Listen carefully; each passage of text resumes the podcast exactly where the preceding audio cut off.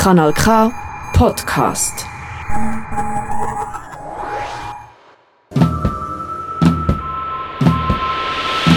Hörkombinat Politik. Es kombinieren Dominik Dussek und Elvira Isenring. Heute die Krise der biologischen Vielfalt Teil 2. Die WOTS blickt auf die Chancen und die Schwierigkeiten der Agrarökologie. Die UN-Biodiversitätskonferenz in Montreal, die COP15, ist am 19. Dezember zu Ende gegangen. Die Hoffnung in die Konferenz war groß. Es geht schließlich um alles. Es geht darum, den Biodiversitätskollaps, das sechste große Massensterben, abzuwenden. Eine Million Arten sind vom Aussterben bedroht. Ein Drittel des Bodens ist ausgelaugt, überdüngt und mit Pestiziden verseucht. Fruchtbare Böden verschwinden, während Verschmutzung und Klimawandel die Zerstörung der Ozeane beschleunigen. Im Vorfeld hieß es, die COP15 sei die letzte Chance, um dem aktuellen Lauf der Dinge ein Ende zu setzen. Wurde diese Chance ergriffen? Historisches Abkommen über die biologische Vielfalt, titeln viele Medien. UN-Generalsekretär Guterres bezeichnet das Ergebnis als Friedenspakt mit der Natur. Was also wurde Historisches vereinbart? Die Länder verpflichten sich, dass bis 2030 30 Prozent der Land- und Wasserflächen wirksam unter Schutz gestellt werden. 30 Prozent aller beschädigten Ökosysteme müssen wiederhergestellt werden. Außerdem sollen die Rechte indigener Völker im Mittelpunkt des Naturschutzes stehen. Denn mehrere wissenschaftliche Studien haben gezeigt, dass indigene Völker die besten Hüter der Natur sind. Sie leben schließlich seit Generationen mit der Natur, ohne sie zu ruinieren. Außerdem hat man sich auf einen internationalen Fonds geeinigt, um ärmere Länder bei ihren Naturschutzbemühungen zu unterstützen. Bis 2025 werden 20 Milliarden bezahlt, ab 2030 dann 30 Milliarden. Das klingt erstmal nach viel Geld, ist es aber nicht. Laut Greenpeace gibt es eine Finanzierungslücke von 700 Milliarden Dollar. Man hat keine Ahnung, woher das fehlende Geld kommen soll. Es geht dabei nicht nur um die Finanzen, sondern auch um das Tempo. Allgemein werden die Beschlüsse in Montreal von Leuten aus Umwelt und Wissenschaft zwar als Anfang bezeichnet, aber als ungenügend. Sie bemängeln, dass nicht festgelegt wurde, wie der Schutz konkret aussehen soll und was die genauen Ziele der Restaurierung sind. Das Abkommen enthält keine Verbindlichkeiten, Kontroll- und Sanktionsmechanismen fehlen. Die Abschlusserklärung könnte sich also als zahnloser Tiger erweisen. Man erinnere sich, bis jetzt wurden keine je formulierten Naturschutzziele tatsächlich erreicht. Greenpeace kritisiert, dass das Abkommen keine wesentlichen Einschränkungen enthalte, die schädliche Aktivitäten in Schutzgebieten ausschließen würden. Pro Natura das Unternehmen nur ermutigt und befähigt werden, Berichte zu erstellen und Produkte zu kennzeichnen. Es gebe keine Rechenschaftspflicht oder Verantwortung für den angerichteten Schaden. Offenbar wurde an der COP die zentrale Erkenntnis aus über 40 Gipfeltreffen zu Klima- und Biodiversitätsschutz ignoriert. Nur Ziele formulieren reicht nicht. Es bräuchte Verpflichtungen, es bräuchte Mechanismen zur Überwachung und Kontrolle. Und Rechtsverbindlichkeit. EntscheidungsträgerInnen müssten Rechenschaft für getroffene Entscheidungen ablegen, sie müssten die Verantwortung tragen. Die einzig gute Nachricht, man kann auch im Kleinen Maßnahmen ergreifen. Wie wir in der letzten Folge gehört haben, gibt es einen ganz praktischen Ansatz, wie man das Massensterben zwar nicht rückgängig machen, aber zumindest verlangsamen oder stoppen kann. Die Agrarökologie. Agrarökologie ist eine umfassende, vielschichtige Landwirtschaftsform, die gesellschaftliche, wissenschaftliche, wirtschaftliche und politische Aspekte mit einbezieht und unser Konsum-, Landwirtschafts- und Ernährungssystem grundlegend verändern könnte. Klingt vernünftig, oder nicht? Welche Hürden aber gibt es für die Agrarökologie? Und kann Agrarökologie auch die ganze Welt ernähren? Dominik hat mit WOTS-Redaktorin Bettina Dietrich gesprochen. Hier die Fortsetzung des Gesprächs. Ich glaube, man merkt, dass das, was Agrarökologie heißt, äh, sich nicht nur auf Landwirtschaft und Umweltschutz beschränkt, sondern auch eine total soziale Dimension hat. Aber wenn man das Wort jetzt mal hernimmt, dann klingt es ja nach etwas, wo kein vernünftiger Mensch was dagegen haben kann, eben nach Landwirtschaft, die den Umweltschutz beachtet. Wenn jetzt äh, solche Leute, solche Bewegungen, solche Grundsätze durchsetzen wollen, ähm, welchen Schwierigkeiten, welchen Gegnern stehen sie dann da gegenüber? Ja, die Leute vom Atelier Paysan, die haben etwas gesagt, das ich wirklich sehr, das mir sehr geblieben ist. Also ich habe mich auch ein bisschen ertappt gefühlt. Zur Erinnerung an die letzte Folge. Das Atelier Paysan fördert die Entwicklung der Agrarökologie. Es unterstützt insbesondere Landwirte und Landwirtinnen bei der Entwicklung und Herstellung von Maschinen und Anlagen, damit die Arbeitenden wieder technische Souveränität und Autonomie durch die Aneignung von Wissen und Know-how erlangen. Die sagen nämlich, man soll nicht meinen, dass sich eine Alternative durchsetzt, nur weil es sie gibt. Und das finde ich ganz wichtig, weil das ist ja schon immer noch so ein bisschen ein Denken in vielen ökologischen Bewegungen. Ja, wir müssen nur genug klar zeigen, dass es geht, dass es wir auch produzieren können und dann wird dann die ganze Welt so, weil dann sehen sie, ja, das ist ja viel besser, viel ökologischer etc., viel sozialer, dann machen es dann alle so, einfach wegen unserem leuchtenden Vorbild. Ich finde das wirklich ganz wichtig, das im Hinterkopf zu behalten. Es gibt da einen politischen Kampf, den man nicht verharmlosen sollte. Also mir fällt stark auf, dass das Agrobusiness, also gerade auch die Agrochemie wie Syngenta, die eigentlich eine Doppelstrategie fährt. Sie versuchen einerseits auch an den biologischen Trends zu verdienen. Also zum Beispiel eben Syngenta verkauft auch inzwischen Pflanzenschutzmittel, die im Bio zugelassen sind. Aber dazwischen attackieren sie die Alternativen auch immer wieder ganz offen, je nach politischer Situation, jetzt auch gerade wieder mit dem Ukraine-Krieg da kam ja auch wieder unter anderem von Syngenta-Leuten der Vorwurf, ja, Bio produziere halt zu wenig und damit seien eigentlich alle, die Bio kaufen, quasi direkt mitverantwortlich für den Welthunger.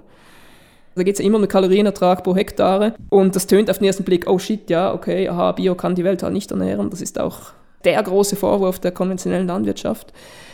Und der blendet natürlich ganz viel aus. Also vor allem blendet er aus, dass die, die Landwirtschaft, wie sie heute in großen Teilen der Welt betrieben wird, ihre eigenen Grundlagen zerstört also dass sie die Biodiversität zerstört mit Kunstdünger, Pestiziden, halt die Böden kaputt macht auch und dass es extrem viel fossile Energie braucht, auch um diesen Kunstdünger herzustellen. Das ist auch so etwas, was eigentlich kaum in öffentlichen Diskussionen ist, aber der Kunstdünger, der wird mit Gas, also riesigen Mengen von Gas hergestellt und im Biolandbau, wo man den Dünger ja selbst macht, das Kompost und Mist und so weiter, fällt das weg. Es stimmt natürlich, dass Bio weniger Kalorien produziert, zumindest in unseren Breitengraden. Aber es gibt da natürlich gleich ein paar große Fragen, die daran hängen. Einerseits, wie viel Food Waste gibt es und andererseits, wie viel Fleisch essen wir. Und wenn man da etwas ändert, kann man schnell viel mehr Kalorien für die menschliche Ernährung produzieren als heute, also die wirklich auch ankommen. Laut der Ernährungs- und Landwirtschaftsorganisation der Vereinten Nationen ist Hunger meist kein Problem der Verfügbarkeit, sondern des Zugangs. 40 Prozent der Weltbevölkerung fehlen ausreichend finanzielle Mittel, um sich eine gesunde Ernährung leisten zu können darunter Kleinbauern und LandarbeiterInnen im globalen Süden, die auch Nahrungsmittel für westliche Länder produzieren. Viele Nahrungsmittel gehen außerdem bei der Lagerung und Verarbeitung verloren. Und natürlich ist auch der hohe Fleischkonsum ein großes Problem. In der Schweiz wurden 2021 83 Millionen Nutztiere geschlachtet. Das hat der Verein Swissfec berechnet. Das sind jeden Monat knapp 7 Millionen Tiere, 9600 pro Stunde und 2,7 in jeder Sekunde. Zusätzlich wird Fleisch vom Ausland importiert. Swissweg bilanziert, der Fleischkonsum sei hoch, bleibe aber mehr oder weniger konstant. Das heißt auch, er verringert sich nicht, obschon Nachhaltigkeit in aller Munde ist. Will man halt einfach nicht auf Fleisch verzichten? Landwirtschaft ist Politik und was auf den Teller kommt, ebenfalls.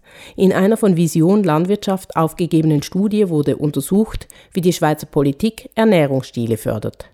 Das Fazit, ich zitiere, die Nahrungsmittel der verschiedenen Ernährungsstile werden sehr ungleich unterstützt. Per Saldo werden mehrere hundert Franken pro Person und Jahr von veganen und umweltoptimierten zu protein- und fleischbetonten Ernährungsstilen umverteilt. Oder anders ausgedrückt, der Bund fördert klimaschädlichen Konsum am stärksten. Mit Subventionen kann die Politik die Produktion lenken. Es ist ein Irrglaube zu denken, dass Konsument und Konsumentin entscheiden und nur produziert wird, was diese essen wollen. Ohne Änderung in der Politik kein nachhaltiger Konsum. Aber eben, diese Nachhaltigkeit müsste schon beinhalten, dass alle Menschen ernährt werden können. Heißt das, die biologische Landwirtschaft zu skalieren und möglichst großflächig zu betreiben? Es gibt da diesen, diese Auseinandersetzung, weil ich bin da manchmal auch, auch ein bisschen gespalten, weil ich finde es ja an sich auch gut, wenn Bio groß wird, also wenn möglichst viele Flächen global gesehen biologisch bewirtschaftet werden, dann ist das sicher mal ein Fortschritt für das Bodenleben, für die Biodiversität, aber gleichzeitig, wenn das natürlich im Rahmen dieses Business geschieht, dann macht es auch wieder Strukturen kaputt. Also dann, dann werden quasi die Alternativen wieder eingefügt in, ja, halt in die, in die kapitalistische Wirtschaft und es gibt jetzt gerade mit der sogenannten regenerativen Landwirtschaft, die viel mehr auf den Boden achtet, was eigentlich eine gute Sache ist, aber auch halt in großen, großen Stil produziert wird mit großen Maschinen und Großgrundbesitz. Wenn Syngenta einerseits sagt, ja, da ist der Kalorieertrag pro Hektar zu schlecht, äh, wenn aber andererseits äh, der UNO-Sonderberichterstatter Olivier de Schutter sagt, in Bezug auf den globalen Süden, dass durch Agrarökologie die Nahrungsmittelproduktion in zehn Jahren verdoppelt und die Armut auf dem Land stark reduziert werden könnte, scheinen die irgendwie von völlig unterschiedlichen Sachen zu sprechen. Ja. Ähm, kannst du erklären, worauf der Herr de Schutter das bezieht und ob das deiner Meinung nach eine richtige Einschätzung ist?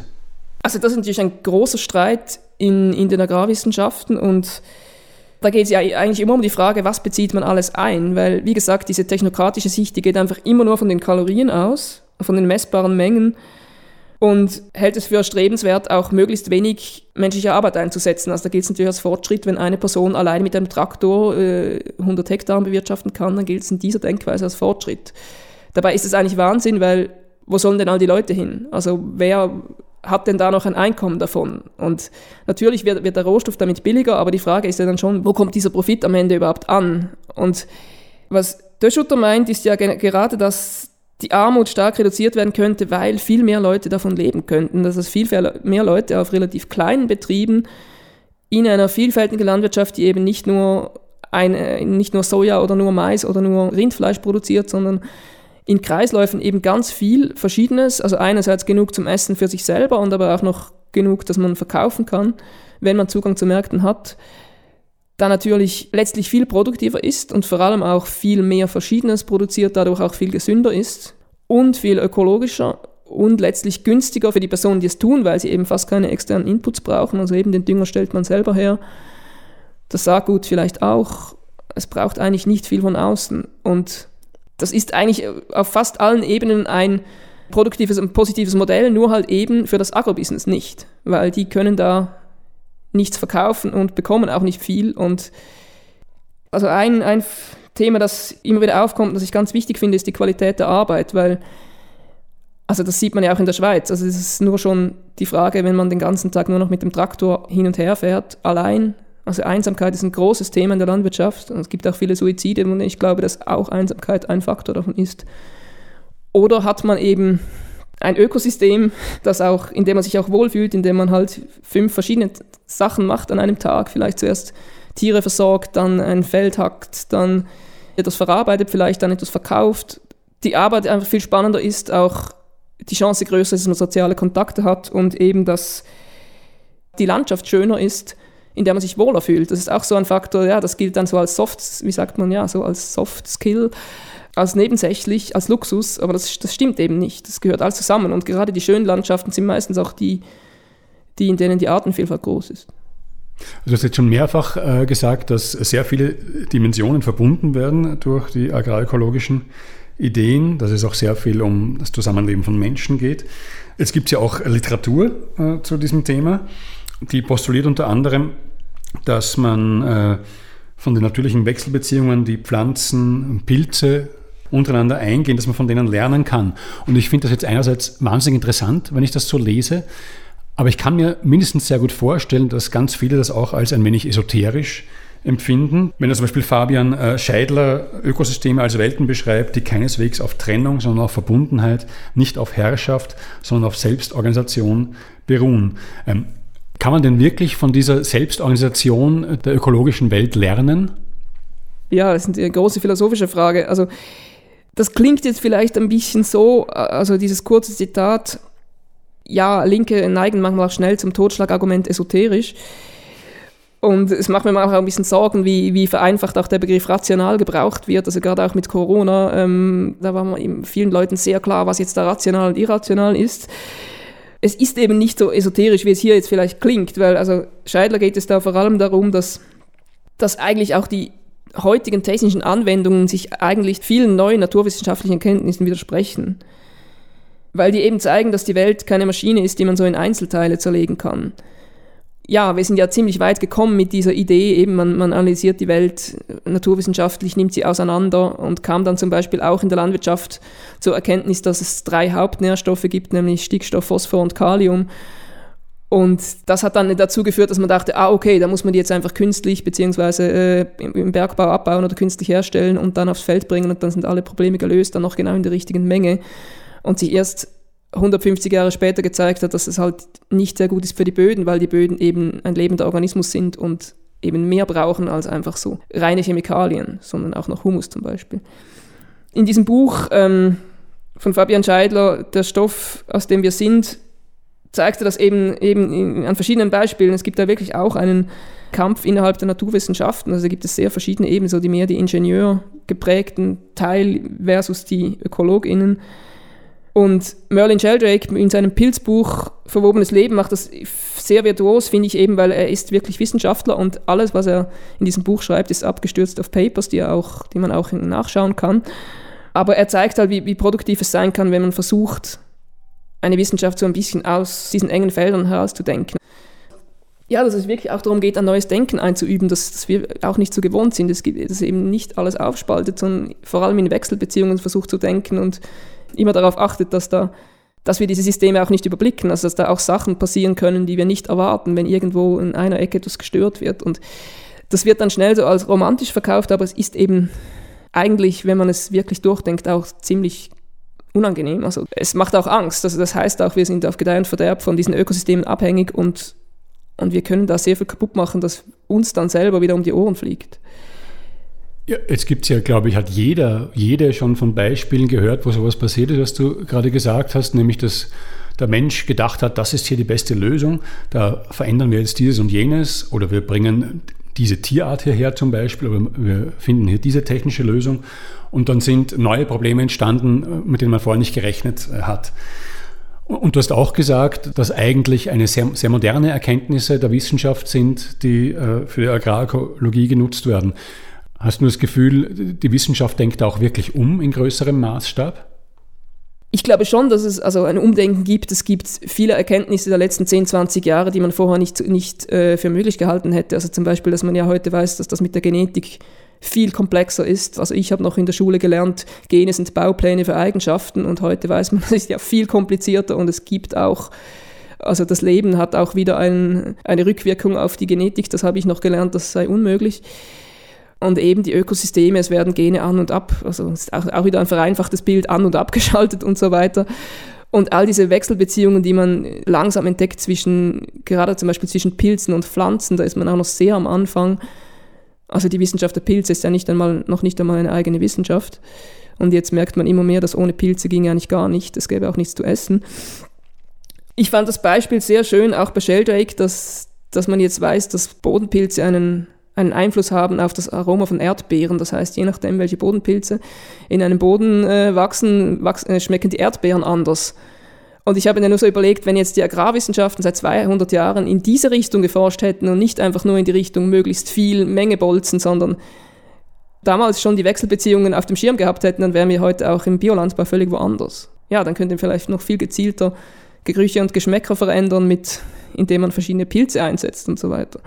Das ist jetzt vielleicht ein, ein Liebhaberbeispiel, aber ich finde, es zeigt einfach, es, es gibt noch ein paar Dimensionen neben der Menge und man hat einfach auf Menge gesetzt und zum Teil ja auch ohne darauf Rücksicht zu nehmen, ob das Produkt am Ende noch gesund ist. Apropos Menge. Wer jetzt bei Menge an die zwingende Notwendigkeit von Monokulturen denkt, liegt falsch. Monokulturen sind nicht produktiver als der biodiverse Anbau. Das sagte Uli Großniklaus an einer Veranstaltung über die Rolle der pflanzlichen Ernährung.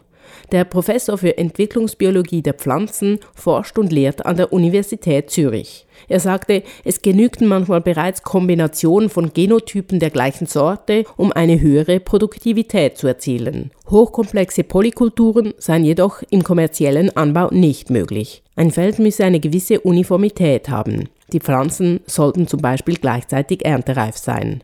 Und um die Weltbevölkerung zu ernähren, könne, laut Großniklaus, auf den industriellen Anbau nicht verzichtet werden. Fantasien in Richtung Selbstversorgung, jede und jeder mit eigenem Garten und so, hält er für illusorisch. Wenn es so Diskussionen darum gibt, ähm, wie man die Produktivität von welchem Modell misst und so weiter, ähm, dann kann man sich auch die Frage stellen, wäre nicht vielleicht der gutschweizerische Kompromiss eine Möglichkeit? Könnte das denn eine Lösung sein, Gentechnologie zum Beispiel zu kombinieren mit, äh, mit grüner Ökologie, mit Agrarökologie? Ja, das, die Frage kommt natürlich immer wieder und man kann sie wahrscheinlich auch nicht abschließend beantworten. Die Erfahrung zeigt einfach, dass da wahnsinnig viele Versprechen gemacht werden, seit ich seit ich lesen kann, seit ich mich mit dem Thema beschäftige, kommen immer diese Versprechen, ja, Gentechnik schafft dann den Welthunger ab und züchtet dann ganz viele Pflanzen, die dann klimaresistent sind und die man dann auch auf salzigen Böden und in der Wüste noch anbauen kann und etc. Und praktisch muss ich sagen, es kommt einfach nichts. Also in der Erfahrung weiß man ja, dass die ganze Gentechnik der letzten Jahrzehnte sich auf ein paar ganz wenige Cash Crops fokussiert hat. Also es geht eigentlich um Baumwolle, Weizen, Soja und Mais und es geht vor allem gar nicht um die menschliche Ernährung. Also es geht da vor allem um, um Pflanzen, die entweder Tieren verfüttert werden oder zu Treibstoff gemacht werden. Also diese Behauptung, dass da etwas komme, das alles umdrehe und, und, und die Ernährungssicherheit so stark äh, erhöhe, das, also das sehe ich einfach in der Praxis überhaupt nicht. Vielleicht wäre das anders, wenn die Gentechnik so, ich weiß doch nicht, in kleinen gemeinnützigen Kooperativen organisiert wäre und nicht in großen, großen äh, Chemie- und, und Industrie, Agroindustriefirmen, aber ich glaube, es liegt nicht nur daran, ich glaube, es ist auch wieder eine, eine Idee einer Denkweise, die einfach sagt, ah, wir stellen da ein Gen um und dann, und dann kommt alles anders, es funktioniert einfach nicht so. Ja, was ich schon auch wichtig finde, es gibt ja auch in der, in der Biodiversitätsdiskussion eigentlich letztlich so zwei äh, Tendenzen. Die einen sagen, ja, wir stellen am besten die Hälfte der Erde unter Schutz und auf der anderen Hälfte können wir dann so richtig bolzen. Versus das Modell, wo man sagt, hey, es muss eigentlich darum gehen, dass die ganze Landfläche ökologisch bewirtschaftet wird und eben auch die Landwirtschaft Landschaften schafft, die auch der Biodiversität dienen. Also nicht diese komische Zweiteilung, hier ist geschützt und hier ist industriell, sondern vielleicht etwas weniger Schutzgebiete dafür, aber in den Landwirtschaftsgebieten die so zu nutzen, dass sie eben auch vielfältig sind, dass da auch ganz viele Vögel und Wildtiere und Blumen etc. leben können. Das, ich halte das persönlich für das, für das bessere Modell. Das Modell ist vielleicht besser, aber die Frage, ob das Modell Agrarökologie wirklich taugt, um genügend Nahrung für alle zu produzieren und die Ernährungssicherheit weltweit herzustellen, bleibt zentral. Und wenn man sich Prognosen zum weltweiten Bevölkerungswachstum vergegenwärtigt, dann ist klar, die Nahrungsmittelproduktion muss in den kommenden Jahren massiv gesteigert werden, um den künftigen Bedarf zu decken. Allerdings wird eine Steigerung der konventionellen Produktion allein nicht ausreichen, um Hunger und Unterernährung zu bekämpfen. Und eben, sie ruiniert den Planeten. Darum wurden bereits verschiedene fundierte Studien zur Frage gemacht, Führt Agrarökologie zu Ernährungssicherheit? Viele ExpertInnen beantworten die Frage eindeutig mit Ja. Agrarökologie kann eine zentrale Rolle spielen, um den Übergang zu einer kohlenstoffarmen und ressourcenschonenden Landwirtschaft zu erleichtern, von der auch die ärmsten Bauern und Bäuerinnen profitieren. Zu diesem Schluss kommt etwa ein von UN-Sonderberichterstatter Olivier Descuter vorgelegter Bericht. Dort steht, Agrarökologie steigert die Produktivität und somit die Verfügbarkeit, sie verringert die ländliche Armut und verbessert dadurch den Zugang, sie trägt zur Verbesserung der Ernährung bei, außerdem trägt die Agrarökologie zur Anpassung an den Klimawandel bei und sie verbessert die Beteiligung der Landwirte und dies ist ein Vorteil für die Verbreitung bewährter Verfahren. Die politische Forderung, agrarökologische Praktiken wesentlich stärker zu fördern, wird daher immer lauter. Wir kommen also wieder langsam in den Bereich der Politik. Ähm, du hast schon ein paar Mal angedeutet, dass gerade im globalen Süden ähm, die Agrarökologie eine besondere Bedeutung hat. Der globale Süden hat auch eine lange Kolonialgeschichte oder weite Teile des äh, globalen Südens. Welche Nachwirkungen hat denn die Kolonialgeschichte, wenn jetzt hier darum gekämpft wird, mehr agrarökologische Praktiken durchzusetzen? Was ich zum Beispiel mitbekommen habe von einem Freund, der ein paar Jahre in Sambia gelebt hat, ist, dass die, und das ist definitiv eine, eine Nachwirkung der Kolonialgeschichte, dass die kleinbäuerliche Landwirtschaft ja in vielen Ländern in einem sehr schlechten Zustand ist, wo es vielleicht einmal agrarökologische Praktiken gab, aber die verloren gegangen sind während der Kolonisierung. Was dann dazu führt, dass es eigentlich eine, eine Mangelwirtschaft ist, die dort heute herrscht, die zum Beispiel eben nicht auf die Bodenfruchtbarkeit schaut und dann halt häufig eben gerade zum Beispiel mit Kunstdünger auch im kleinbaulichen Bereich die Böden versucht werden, weiter fruchtbar zu machen, aber halt das Gegenteil passiert. Es gibt aber schon auch noch, gerade auch in Lateinamerika, wo das Bewusstsein ja schon lange relativ hoch ist unter den bäuerlichen Bewegungen, auch noch Praktiken, von denen man noch weiß, die eigentlich vorkolonial sind, die die Fruchtbarkeit erhalten. Also ein berühmtes Beispiel ist auch die Terra Preta, also dass man im Amazonas Böden fruchtbar machen konnte, die sehr schwierige Böden sind zu bewirtschaften, indem man, indem man Pflanzenkohle in die Böden eingebracht hat. Ja, und wenn jetzt äh, im, im, globalen Süden ähm, Leute solche Projekte starten, von denen es ja doch einige gibt, in Südamerika, aber auch in äh, Afrika, stellen Sie dann Forderungen äh, auch äh, an, an, den Norden? Stellen Sie auch Forderungen, die sozusagen über das hinausgehen, was Ihre eigenen Regierungen durch äh, Gesetzesänderungen bewirken können? Ja, es gibt natürlich diesen Konflikt, den ich dargestellt habe, den gibt es ja auch im globalen Süden. Also auch eben die Frage, welche Landwirtschaft ernährt die Menschen, ernährt die Welt. Und ich habe einfach den Eindruck, im Süden wird da eben wird viel häufiger noch, noch viel heftiger ausgetragen, dass es eben gerade die Großgrundbesitzer halt auch zu Gewalt greifen, wenn die Bewegungen etwas tun, was ihnen nicht passt. Und ja, diese Forderung gibt es auf jeden Fall. Und eine Forderung ist ja da natürlich immer die Forderung nach gerechten Handelsbeziehungen, die ja auch gar nicht so einfach zu lösen ist. Also das fängt ja zuerst mal damit an, was produzieren, also was bauen wir selber an und bauen wir das vor allem an für die Ernährung im eigenen Land oder geht es vor allem um den Export? Das ist ja eigentlich das große Problem in, in vielen Ländern im Süden, dass, dass die Regierungen eben darauf gesetzt haben, wir bauen äh, vor allem Produkte für den Export an, also Baumwolle, Kakao, Kaffee etc., exportieren das alles und mit dem Erlös importieren wir billige Grundnahrungsmittel, die wir dann den Armen quasi verteilen. Und die bäuerlichen Bewegungen im Süden, die stellen das schon länger in Frage. Man hat jetzt auch gerade gesehen, wie anfällig und prekär dieses System eigentlich ist. Denn mit Russland und der Ukraine, weil ein großer Teil des Getreides aus Russland und der Ukraine ging ja in den globalen Süden und wenn da die Versorgung stoppt, dann droht sofort Hunger und das Problem war mehr, dass in den letzten Jahrzehnten ja Handelsbeziehungen eigentlich zum Selbstzweck wurden. Also es ging nicht mehr darum, zuerst zu schauen, wer wird eigentlich mit Nahrung versorgt und wer produziert sie, sondern erstmal der Handel war eigentlich wichtiger als die Produktion selbst letztlich. Und, und jetzt sieht man, dass wenn, wenn halt ganze Länder von Importen abhängig sind für ihre Grundnahrungsmittel, wie, wie gefährdet das ist und, und dass das glaube ich, ein System ist, das man dringend ändern sollte. Das Problem ist aber, dass halt was jetzt passiert ist, dass ja dann im, im Moment, wo es knapp wird, dass dann zum Teil halt das Gegenteil passiert. Das sieht man jetzt auch an den an den agrarpolitischen Diskussionen in, in, der EU, dass es dann schnell mal heißt, ja, jetzt sieht man ja, Bio ist ein Luxus, ja, es geht jetzt einfach darum, möglichst viel zu produzieren und fertig. Und das ist eigentlich genau, das verstärkt die Probleme bloß noch. Darum ging es ja nicht. Wir hier leben aber auf jeden Fall in so einer Wirtschaftsform, wo der Handel nach wie vor sehr wichtig ist. Wir leben in einer neoliberal durchorganisierten Wirtschaft. Würdest du denn sagen, sind agrarökologische Prinzipien in so einem Wirtschaftssystem überhaupt äh, durchsetzbar? Oder muss sich das Wirtschaftssystem ändern? Ja, das Wirtschaftssystem muss sich sowieso ändern. also, so bald wie möglich. Aber das Schöne finde ich halt, das ist auch ein Grund, glaube ich, warum ich in die Agrarpolitik gekommen bin als Journalistin, ist, es ist auch eine Praxis.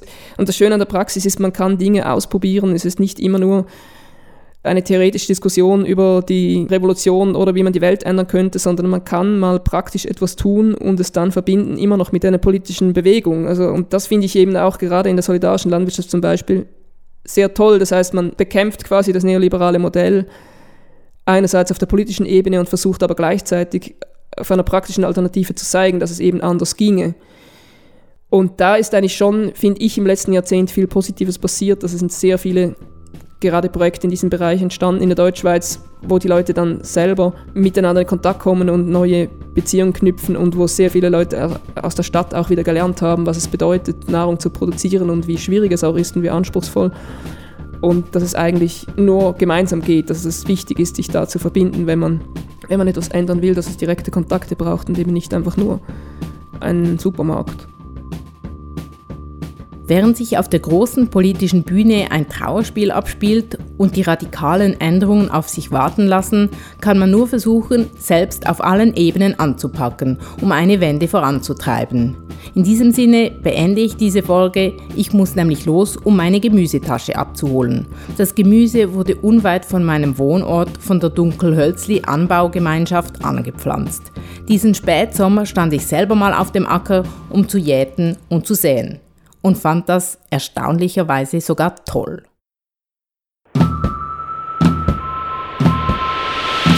Hörkombinat Politik. Es kombinierten Elvira Isenring und Dominik Dussek. Das ist ein Kanal K Podcast Jederzeit zum Nachhören auf kanalk.ch oder auf deinem Podcast App.